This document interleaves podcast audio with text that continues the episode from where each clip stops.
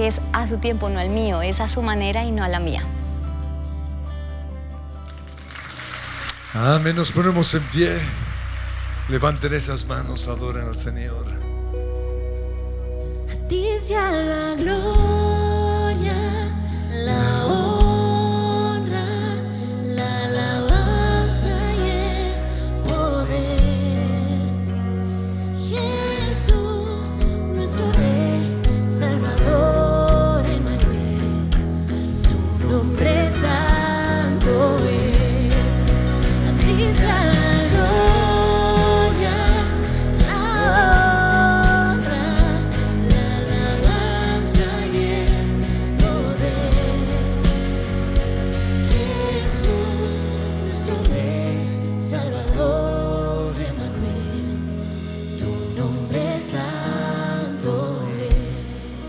Señor, te damos toda gloria, toda honra, toda adoración, toda alabanza a ti.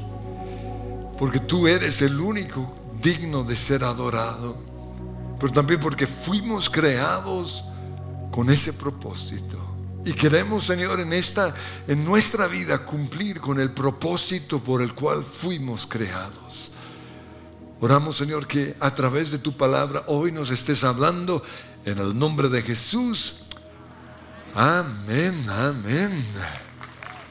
Salmo capítulo 6, versículo 2. Encontramos una oración muy especial que, que David le hace al Señor. Él estaba enfermo y le dice, tenme compasión, Señor, porque desfallezco. Sáname, Señor, que un frío de muerte recorre mis huesos.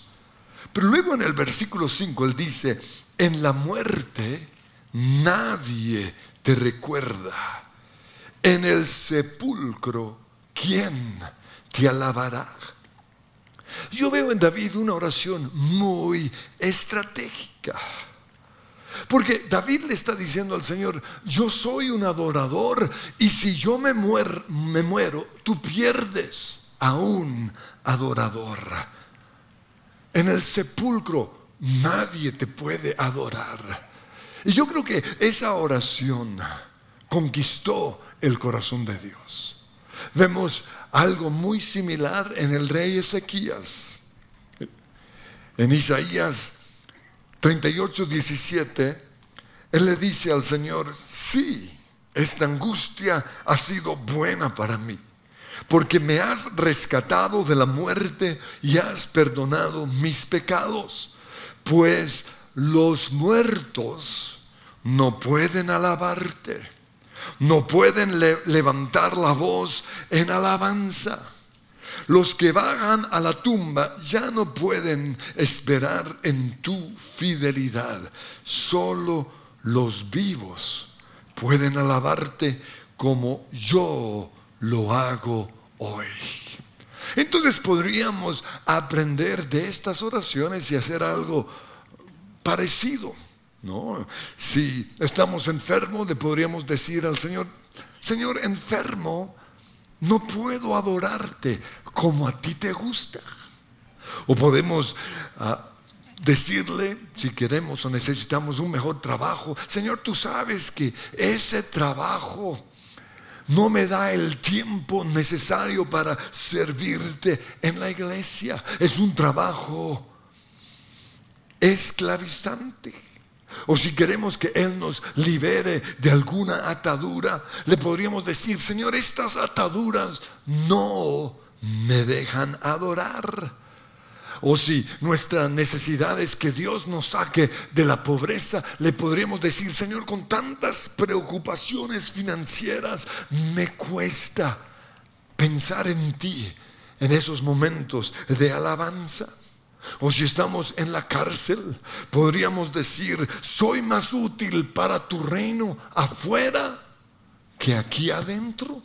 Podríamos decir que esa fue la oración de Pablo y Silas cuando estaban en la cárcel.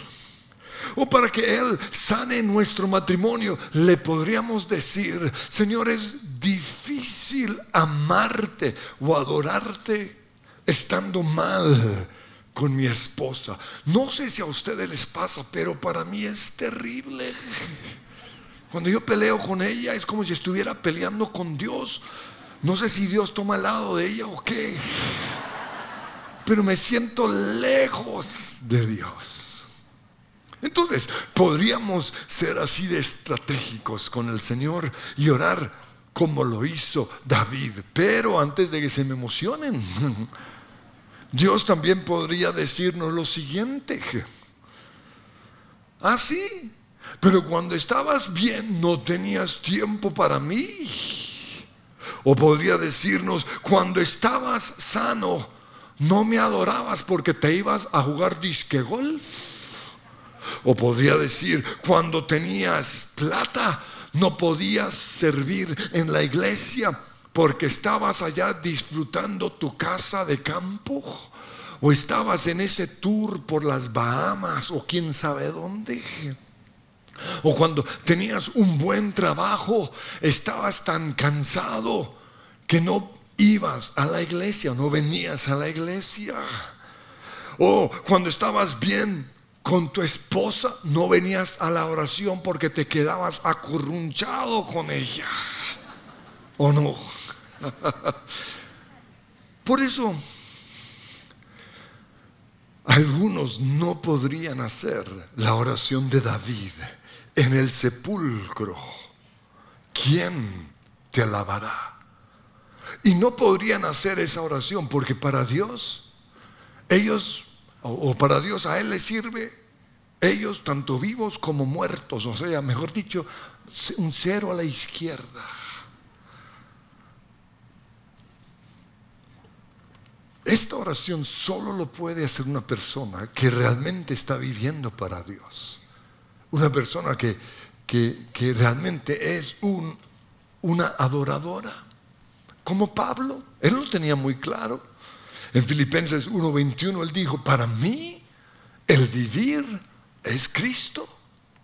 Y en Romanos 14:8 él dijo, si vivimos es para honrar al Señor.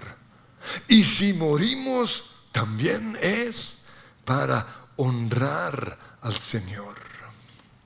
Solo los adoradores pueden decir con autoridad lo que encontramos en el Salmo 118, versículo 17, no moriré, sino que viviré para proclamar las maravillas del Señor. ¿Viviré para qué? Para adorar. Porque con ese propósito fuimos nosotros creados. A muchos cristianos se les olvidó eso o no lo saben. Pero en Isaías 43, 21 Dios dijo, este pueblo, es decir, nosotros, he creado para mí. No fuimos creados para jugar golf. No fuimos creados para hacer plata o para ser grandes y poderosos. Esa es la añadidura. No. Dios dice, este pueblo fue creado para mí. Mis alabanzas publicará. Y en Apocalipsis 4:11 dice que nosotros fuimos creados para el telema en griego, el telema de Dios, es decir, para la gloria de Dios, para el placer de Dios, para el propósito de Dios, para su voluntad. Para eso fuimos nosotros creados, para adorar. Es como si una persona decide comprar un perro con un propósito, ahora si no lo compran con un propósito, que burros. Pero estoy seguro que lo compran para un propósito. ¿No? Yo lo compré para que me despierte temprano en la mañana a sacarlo a pasear, a un buen propósito. O lo compré, como me dijo mi hija, para hacer ejercicio. Me la imaginaba saliendo todos los días. No, güey, José, no. O lo compré para que me acompañe. Pero si el perro no cumple el propósito, ¿para qué lo tiene? O sea, si el perro es todo perezoso y no quiere salir, porque hay unos perros así, yo los veo, todo gordotes. Si el ejercicio es jale, lo va a.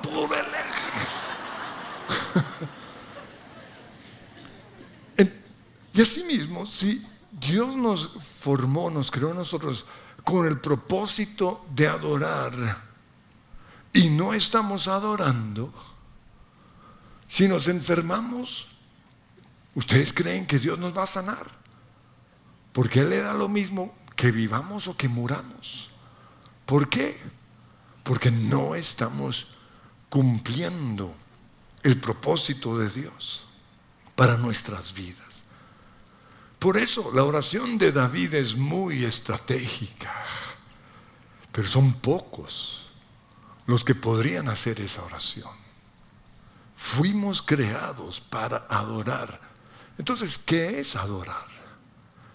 En primer lugar, adorar es creer en Dios, porque hoy hay muchos que ya no creen en Dios.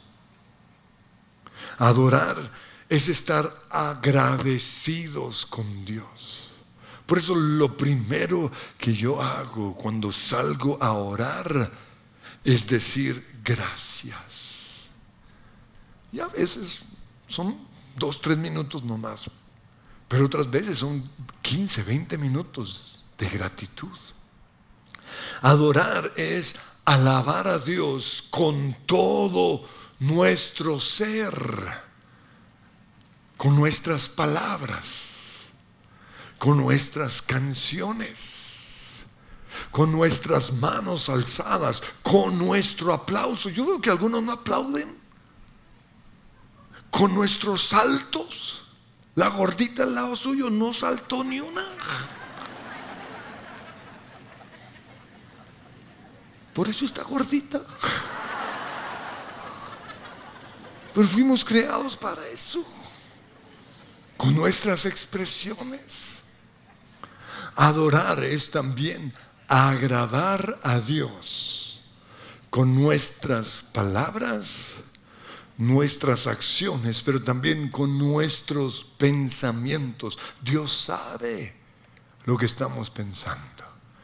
Y yo sé que muchas veces cantamos esa canción y decimos, y está en la Biblia, que Dios te mire con agrado. Pero para que Dios nos mire con agrado, tenemos que vivir una vida que sea de su agrado. O sea, no es de, Dios, que Dios, a ver, mírame con agrado. No, pues haz algo para que yo te mire con agrado. Eso es adorar. Adorar también es estar comprometidos con su iglesia. Jesús promete suplir todas nuestras necesidades, pero hay una condición. Si le damos prioridad a su reino, a su iglesia. Él dijo en Mateo 6:33, busquen el reino de Dios por encima de todo lo demás, por encima del trabajo, por encima de la familia, por encima de la universidad, por encima de todo. Y lleven una vida justa. Y entonces Él les dará todo lo que necesiten. Pero adorar es también vivir una vida que honre a Dios de tal manera que otros cuando nos vean quieran eso mismo que tenemos nosotros. Y eso es lo que dice el Salmo 40, versículo 1. Con paciencia esperé que el Señor me ayudara. Y Él se fijó en mí y oyó mi clamor me sacó del foso de la desesperación, del lodo y del fango. Puso mis pies sobre una roca y me plantó en terreno firme. Y luego dice, puso en mis labios un cántico nuevo, un himno de alabanza a nuestro Dios. Al ver esto, muchos tuvieron miedo o más bien temor de Dios y pusieron su confianza en el Señor. Me encanta este salmo, porque eso es adorar. Vivir de tal forma, alabar de tal forma, que los que no conocen a Dios quieran a través de nosotros conocerlo. Los que entienden que fuimos creados para adorar son adoradores. Y por eso tienen todo el derecho de orar como lo hizo David. En el sepulcro, ¿quién te alabará? Y por eso mi título, si no adoras sano, si no, si no adoras cuando estás sano, tampoco lo harás cuando estés enfermo. Si no adoras a Dios en la tierra prometida, tampoco lo vas a adorar en el desierto. Si no adoras a Dios en el monte, es decir, en el lugar del éxito, tampoco lo vas a adorar en el valle. Si no adoras a Dios cuando todo está bien en tu vida, tampoco lo vas a adorar cuando todo está mal. Por eso aseguremos cuando todo esté bien, obliguémonos y asegurémonos de que adoremos a Dios. ¿Por qué?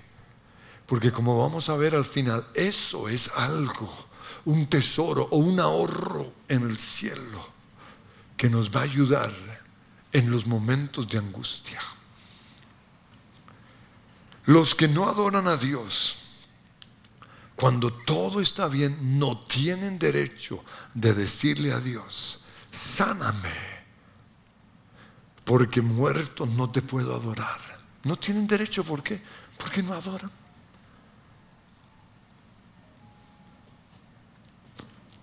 No tienen derecho de pedirle a Dios que lo libre de la muerte. No tienen derecho de pedirle que lo saque de su lecho de enfermedad. No tienen derecho de pedirle a Dios que los libre de la cárcel o de sus enemigos. No tienen derecho de pedirle a Dios que los ayude a salir de sus deudas. No tienen derecho.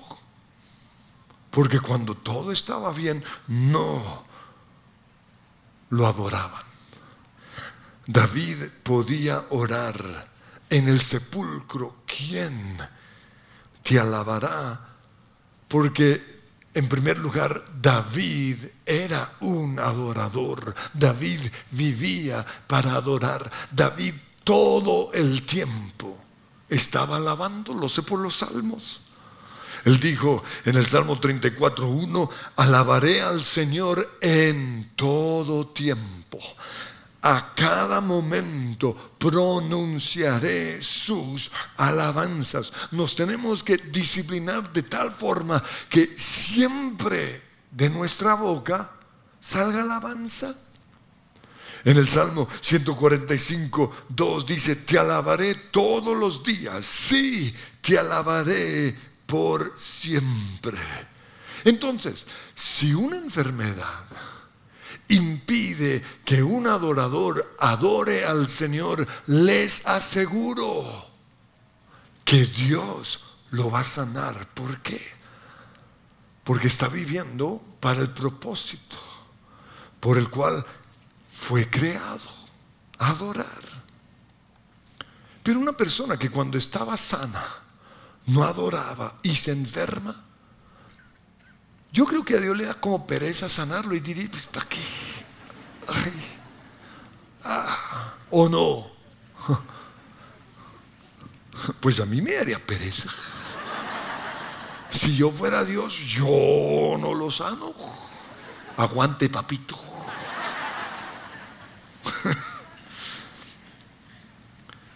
Una persona que no adoraba cuando le iba bien, cuando tenía plata, cuando tenía éxito, cuando tenía amigos, cuando tenía trabajo, tampoco va a adorar a Dios si Él lo libra de la pobreza, si Él lo sana, si Él lo bendice. Aunque use una oración manipulativa, porque algunos le dicen, Señor, si me sacas de esta pobreza, te daré todo mis riquezas. Puro cuento. Yo le dice, ya me la sé. Fuimos creados para adorar. Y al igual que David, tenemos que formar ese hábito porque no es fácil. No, yo tuve que obligarme todos los días, vas a dar gracias, gracias. Y por eso me obligo a poner alabanza y oración permanente, porque eso me obliga a decir gracias, Señor. Te adoro, te alabo, te exalto.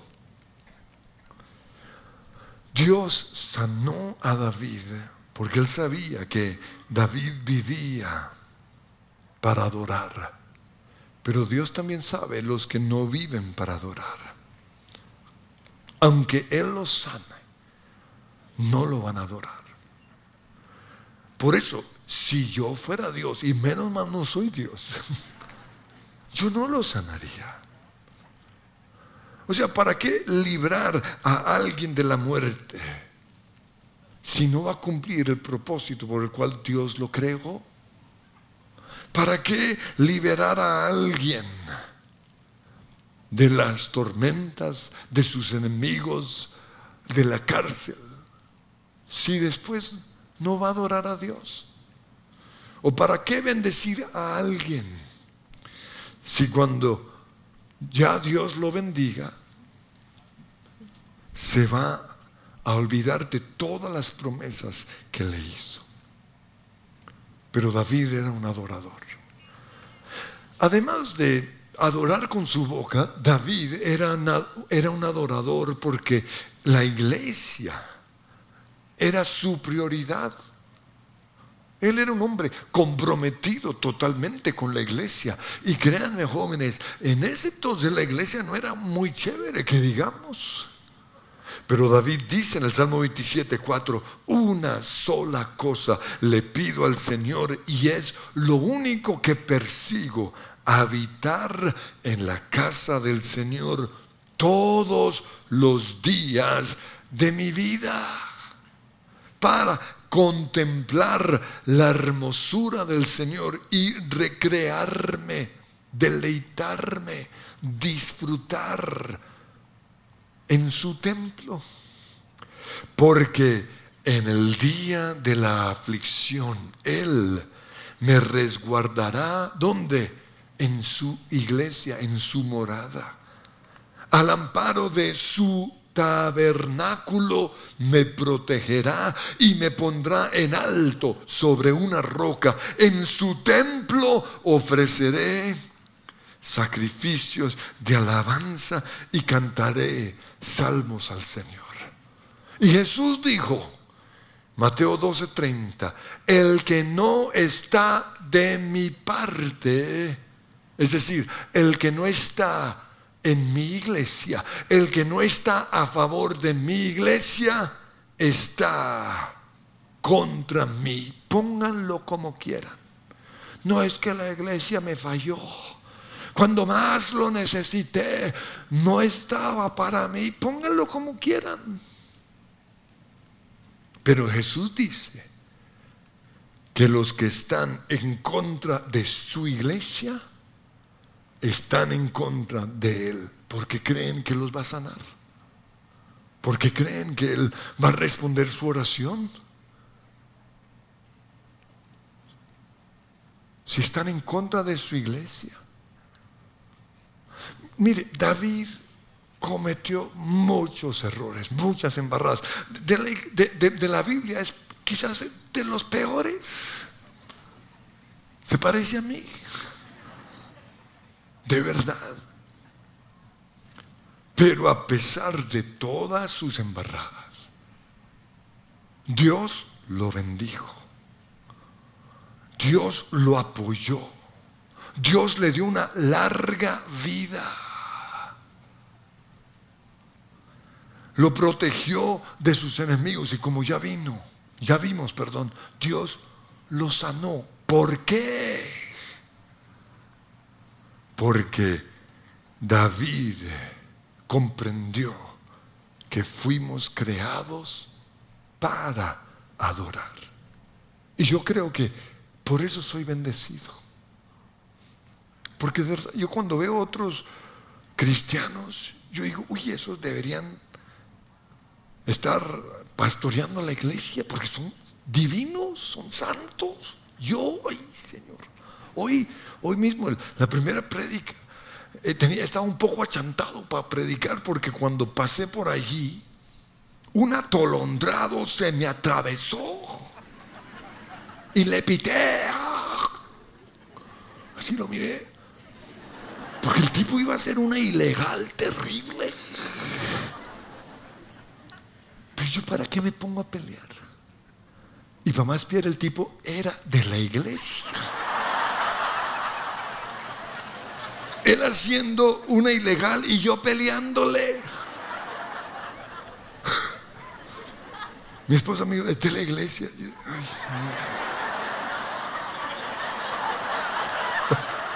Un servidor quizás. Debe estar allá. Ojalá vuelva.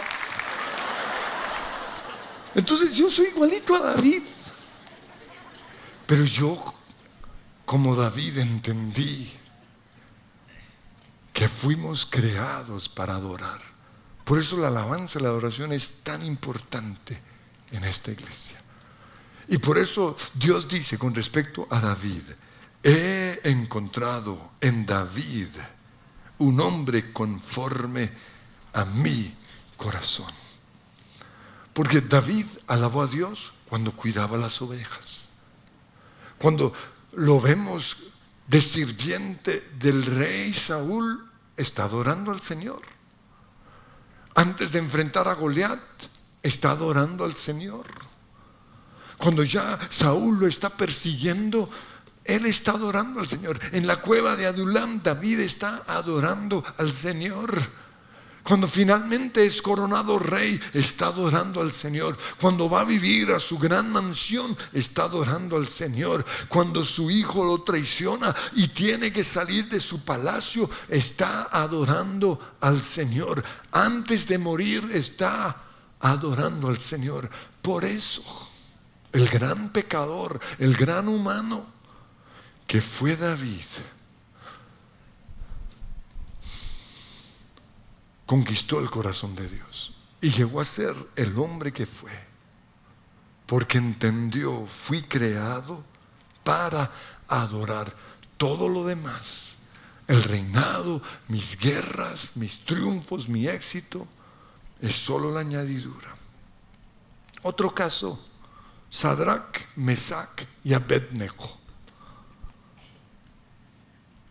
Ellos tenían derecho de decir que Dios los iba a proteger de las llamas porque no se postraron ante la estatua que Nabucodonosor había construido para que todos se postraran delante de esa estatua. Y por eso, Daniel 3:17, ellos le dijeron a Nabucodonosor, si se nos arroja al horno en llamas, el Dios al que servimos puede librarnos del horno y de las manos de su majestad. El Dios que servimos nos va a proteger. Tenían todo el derecho de hacerlo. ¿Por qué? Porque no se postraron ante esa estatua. Y esto es lo que tienen que hacer los universitarios de la iglesia cuando los inviten a bailar ese baile todo raro que hacen. En mi época el peor era lambada, esto es terrible. Pero no, no me postraré ante eso. No adoraré esa imagen. No voy a fumar marihuana. No. Los que son así de firmes tienen derecho de decir, Dios me protegerá, Dios me dará el mejor trabajo, Dios estará conmigo. Por eso Dios dijo, estos son más útiles para mí, vivos que muertos, les voy a salvar la vida. Pero pregunto, ¿podría Dios decir lo mismo de ti? Porque de verdad, algunos Dios dirían, no, a que mueran. Ay. Se muertos, vivos no sirven para nada. No están cumpliendo el propósito para el cual fueron creados. Daniel 3:22 dice, tan caliente estaba el horno que las llamas alcanzaron y mataron a los soldados que arrojaron a Sadrach, Mesach y Abednego, los cuales atados de pies y manos cayeron dentro del horno en llamas. Y en ese momento Nabucodonosor se puso en pie y sorprendido les preguntó a sus consejeros, ¿acaso no eran tres los hombres que atamos y arrojamos al fuego? Así es, su majestad. Le respondieron, pues miren, exclamó, allá en el fuego veo a cuatro hombres sin ataduras y sin daño alguno, y el cuarto tiene la apariencia de un Dios. Por eso cantamos que hay uno más entre las llamas. Ese canto era de Nabucodonosor. Él fue el que hay uno más entre las llamas.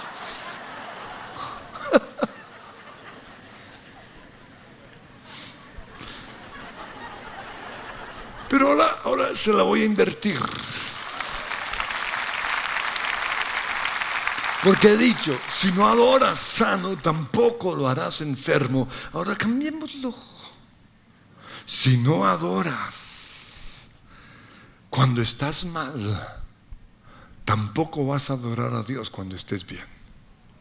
Si no adoras a Dios cuando estás enfermo, tampoco lo vas a adorar cuando estás, estés sano. Si no aprendes a adorar en el desierto, tampoco vas a adorar en la tierra prometida. O sea, nosotros le mostramos a Dios que vale la pena sanarnos, que vale la pena prosperarnos, que vale la pena bendecirnos, que vale la pena liberarnos de, de las llamas, de la cárcel, de la clínica, de lo que sea, adorando en medio de la aflicción. Y ese fue el problema con los israelitas. En el desierto no adoraron. Y por eso Dios dijo, pues ¿para qué los llevó a la tierra prometida? Todos tuvieron que morir y se levantó una nueva generación. ¿Y Dios qué les dijo? Deuteronomio 8 o 10, cuando hayas comido y estés satisfecho, alabarás al Señor tu Dios por la buena tierra que te habrá dado. tuvieron que enseñarles a alabar, a ver, aplaudan, a ver, levanten las manos. No, no, ellos, ustedes no tranquilos. ¿Por qué? Porque todos los otros murieron en el desierto por no alabar. Pero ten cuidado de no olvidar al Señor tu Dios.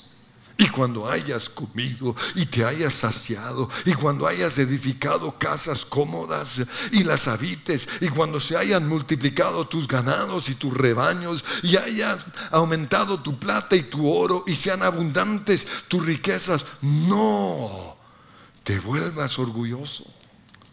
Ni olvides al Señor tu Dios, quien te sacó de Egipto, la tierra donde viviste como esclavo no se te ocurra pensar, esta riqueza es fruto de mi poder y de la fuerza de mis manos. Recuerda al Señor tu Dios, porque es Él quien te da el poder para producir esa riqueza. Y luego añade, si llegas a olvidar al Señor tu Dios, si abandonas la iglesia, si dejas de adorar, testifico hoy en contra tuya que ciertamente serás que destruido. ¿Por qué? Porque no me sirves. No estás cumpliendo el propósito para el cual te formé. Y finalizo con este punto. Ninguno sabe qué va a pasar en, en su futuro. Pero no creen que sería bueno tener un ahorrito en el cielo, por si acaso. Pues Jesús dijo en Mateo 6, 19, no almacenes tesoros aquí en la tierra, donde las polillas se lo comen y el óxido los destruye y donde los ladrones entran y roban. Almacena tus tesoros en el cielo, donde las polillas y el óxido no pueden destruir y los ladrones no entran a robar. ¿Y saben cómo? Podemos tener estos tesoros en el cielo dando gracias. Entre más damos gracias, entre más alabamos, entre más vivimos para adorar, más tesoros en el cielo, para momentos de necesidad. Yo creo que nos pongamos en pie. Y Señor, hoy te damos gracias porque Fuimos creados para tu gloria, para tu placer, para cantar tus alabanzas, para darte prioridad a ti, a tu reino, a tu iglesia. Pero hoy reconocemos que, que hay momentos en los cuales hemos fallado, porque no hemos visto lo importante que es la alabanza pero hoy al analizar o al estudiar la vida de David, nos damos cuenta que él era un hombre común y corriente como todos nosotros. Pero a diferencia de muchos, entendió el poder de la alabanza, el poder de adorar. Él vivía para adorar, todo el tiempo te adoraba.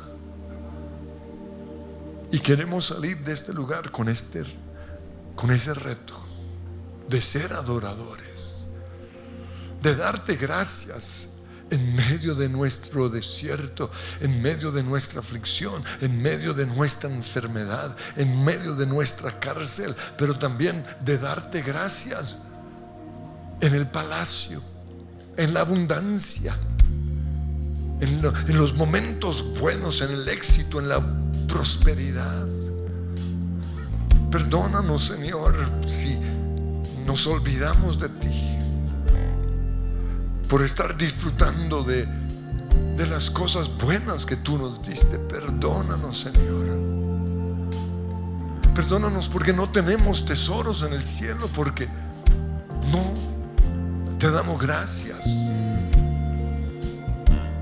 por el pan de cada día, por el almuerzo por nuestros hijos, por nuestra esposa, por nuestra casa o por el trabajo que tenemos.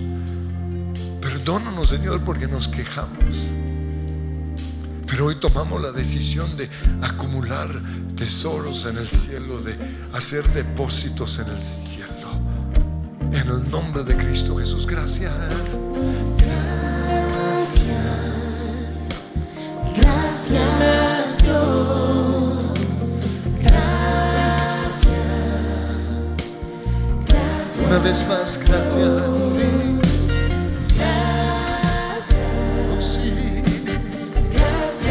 Que se oiga esa alabanza. Una vez más, gracias. Y mira tu enfermedad, y mira tu aflicción, y dile gracias, Señor lo bueno que Dios ha sido y cómo te ha bendecido y dile gracias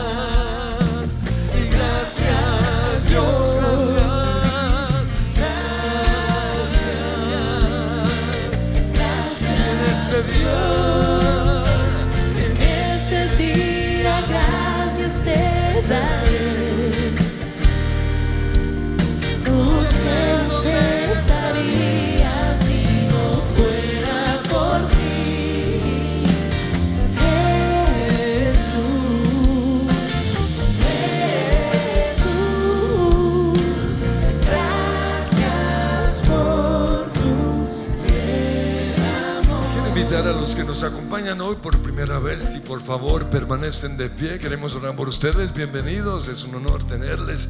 Bienvenidos, bienvenidos. Extienda las manos hacia ellos, Señor, bendíceles.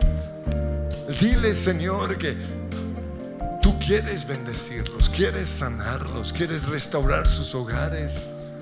Pero también muéstrales que en la cruz tú pagaste el precio por nuestros errores, por nuestros pecados. Que llevaste ya nuestras enfermedades. Que la salvación y la sanidad es un regalo y que lo único que tenemos que hacer es recibirlo. Y quiero guiarles en esta oración para que lo puedan recibir. Digan conmigo, Señor Jesús, gracias por morir en esa cruz, por mis pecados. Pero también gracias porque yo fui creado para adorarte. Te pido que tú me ayudes a ser un adorador. Por eso te invito a que entres a mi vida y me enseñas. Creo por la fe que soy salvo, que soy perdonado y que tengo vida eterna. Amén. Y queremos darles un aplauso de bienvenida, de felicitación. Pero también queremos que sean los primeros en salir. Ahí en el pasillo hay alguien invitándolos a tomar unas once. Queremos darles un regalo, responder sus preguntas. Cinco minuticos mientras aquí oramos y sus amigos saldrán a buscarlos. Ahí están esperándolos. sí.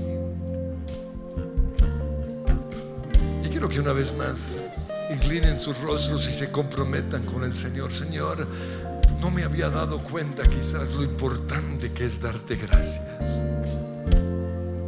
Pero hoy salgo retado. Porque quiero tener tesoros en el cielo para momentos de necesidad. Para pedirte que me sanes así como lo hizo Ezequías y David. Ayúdame, Señor. Oh, gracias. Gracias, gracias. Dios. Gracias, gracias En este día, en Este día gracias te daré. No sé dónde estaría